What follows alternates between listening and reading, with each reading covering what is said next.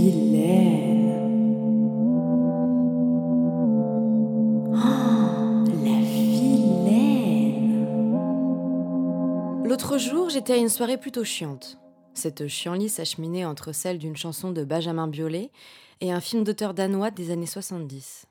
Ça faisait bientôt une heure que j'alternais entre les gorgées de Saint-Émilion et les morceaux de copa. Oui, c'est souvent chez les blindés qu'on s'emmerde le plus. hein. Si tu bois froid juste après le potage chaud, ça va faire sauter les mailles de tes dents, Emmanuel.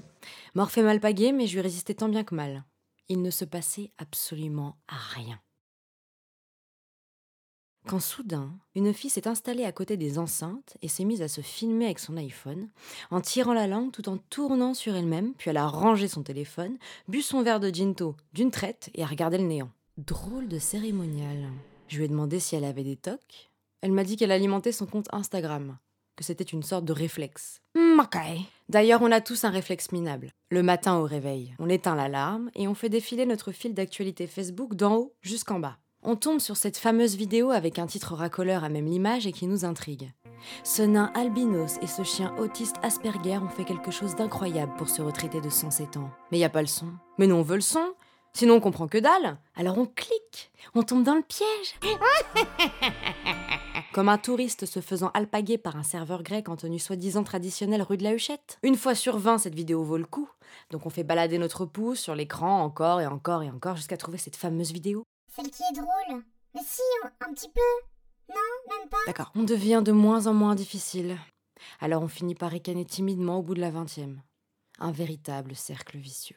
Souvent, je me retrouve perdue dans les abîmes de potes, de potes, de potes. Je vogue de profils en profils inconnus.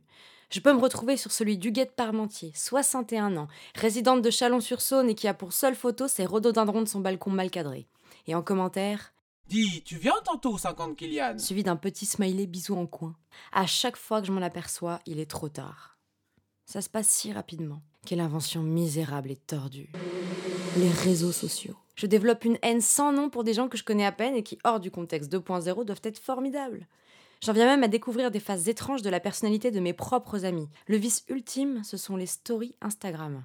Alors ça consiste à faire des petites vidéos très courtes qui ne seront visionnables qu'une journée tout au plus. Fort heureusement, hein, parce qu'en général, il n'y a rien de bien extraordinaire à voir. Il y a un peu de tout. Du concert mal filmé et inaudible, un déjeuner de famille agrémenté d'un family affaire, des pas sur le bitume suivis d'une moue à la Nabila, Joe Star dégustant un rhum Trois-Rivières, ta cousine sous filtre chien Snap qui chante le dernier Caris. Peut-être qu'on s'est croisés au détour d'une soirée, mais je te connais pas. Et pourtant, je sais tout de toi. Je sais ce que tu bouffes. Je sais où tu taffes. Je sais qui tu fréquentes. Et bientôt, je vais savoir ce que tu chies. Attends, tu connais pas Et c'est archi lourd, meuf. Le selfie, Théma, bim, petit filtre effet anus blanchisse, bra. Ah, c'est dégueulasse. C'est vraiment troublant. hein. Des gens se battent pour leur liberté et intimité, et nous, nous le ferons à qui le veut sur un plateau d'argent. Une régression. Ça nous procure du plaisir de faire croire au monde et finalement à nous-mêmes que notre vie est formidable. De la mythomanie. L'autre jour, dans la rue, il y avait une femme à vélo, son téléphone à la main.